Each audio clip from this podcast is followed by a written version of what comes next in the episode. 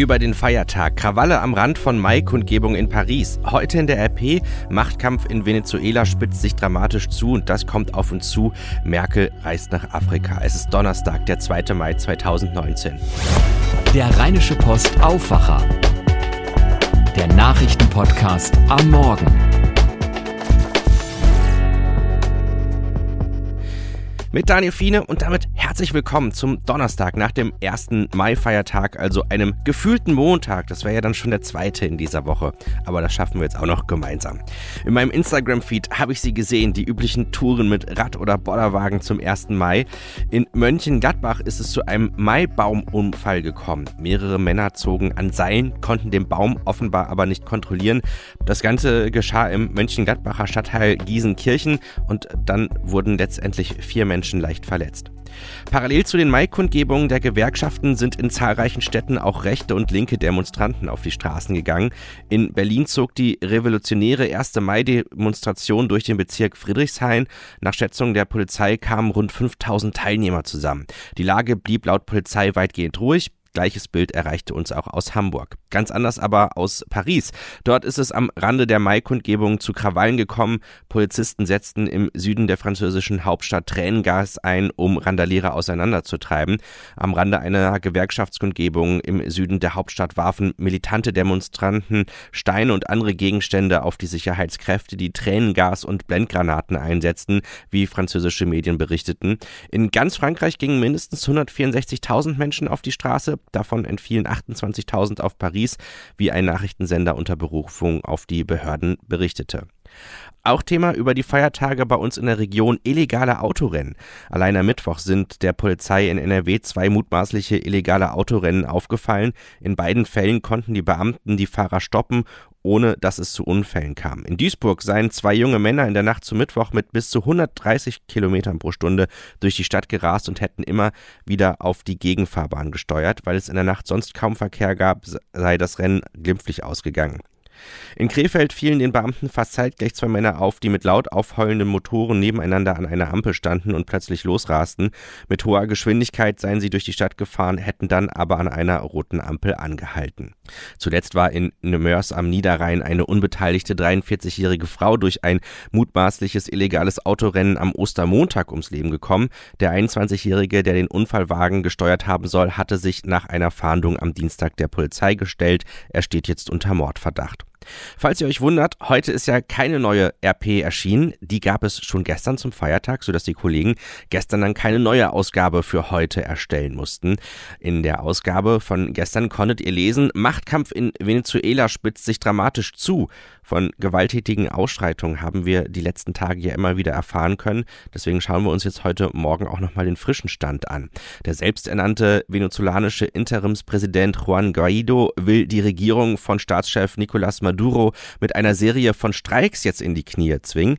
Ab heute beginne man mit gestaffelten Streiks bis hin zu einem Generalstreik, sagte der Oppositionsführer gestern bei einer Kundgebung in Caracas. Das Ende der unrechtmäßigen Machtübernahme sei nah. Guaido rief seine Anhänger dazu auf, durch durchzuhalten und bei den Protesten gegen die Regierung nicht nachzulassen.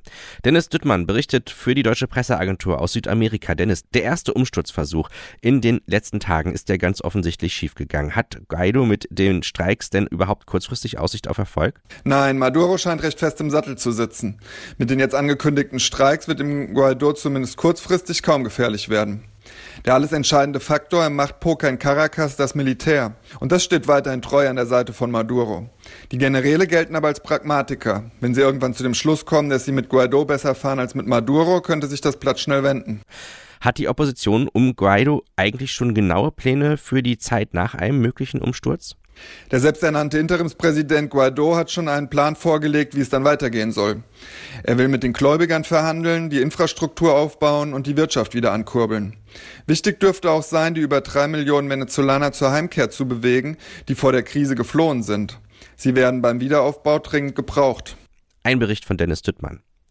Wenn ihr jetzt auf RP Online schaut, dann könnt ihr euch auch mit diesem Thema beschäftigen. Die Polizei in NRW ist in den vergangenen drei Wochen einem Bericht zufolge zu rund 100 Einsätzen wegen ausufernder Feiern von Hochzeitsgesellschaften ausgerückt. Das NRW-Innenministerium will nun eine Art Lagebild erstellen. Alleine am vergangenen Wochenende hat die Polizei mehrere Autokorsos gestoppt. Bei den rund 100 Einsätzen in den vergangenen drei Wochen hatten die Beamten es hauptsächlich mit Eingriffen in den Straßenverkehr zu tun, teilte ein Sprecher des Landesinnenministeriums in Düsseldorf dem Kölner Stadtanzeiger mit.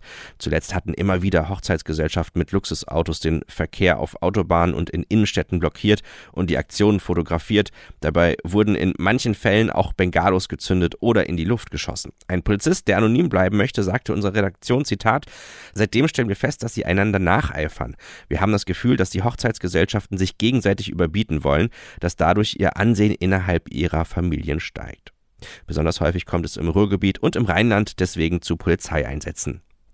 Schauen wir auf die Themen, die auf uns zukommen. Kanzlerin Angela Merkel ist gestern nach Afrika gereist und will jetzt am zweiten Tag ihres äh, Westafrika-Besuchs die in der UN-Stabilisierungsmission MINUSMA eingesetzten Bundeswehrsoldaten im Norden Malis besuchen. Zum Abschluss ihres Aufenthalts in der Hauptstadt von Burkina Faso plant Merkel zuvor noch eine Diskussion mit Studenten und ein Treffen mit Vertretern der Zivilgesellschaft. Man gibt hier durch die sehr schwierige Sicherheitslage einen großen Teil, etwa 15 Prozent des Haushaltes für Sicherheitsfragen aus.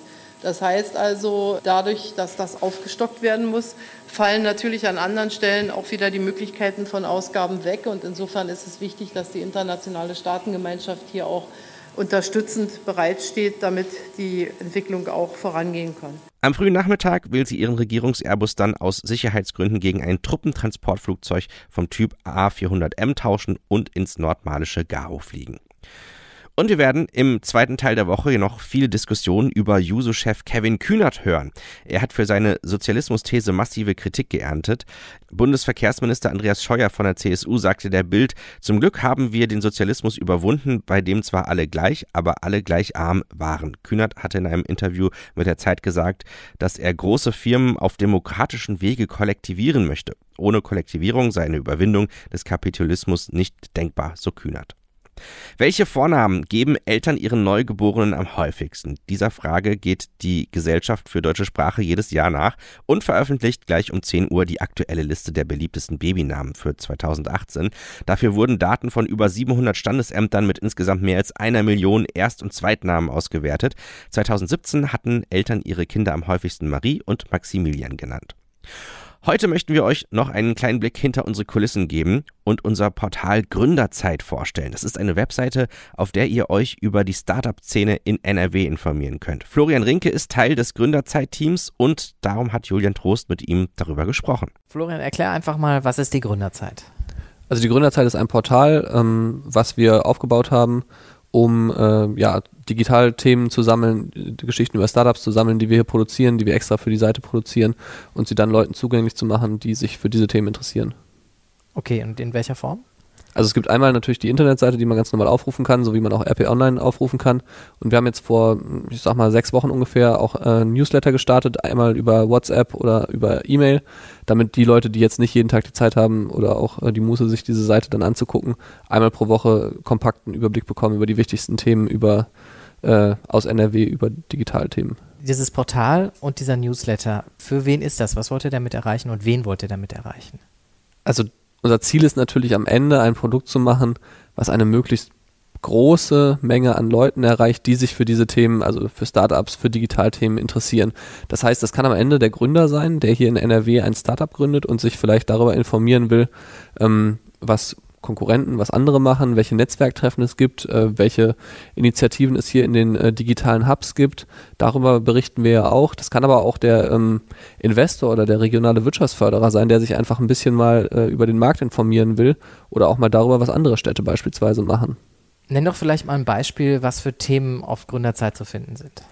Das sind ganz unterschiedliche Themen. Also es sind manchmal ganz kleine Geschichten, also ähm, Sachen, wo gerade äh, ja Akteure irgendwie dabei sind, was zu tun, um die Startup-Szene zu fördern. Also zum Beispiel hatten wir letzte Woche eine Geschichte über einen Verein, der in Krefeld ein Schwimmbad zu einem Gründerzentrum umbauen will.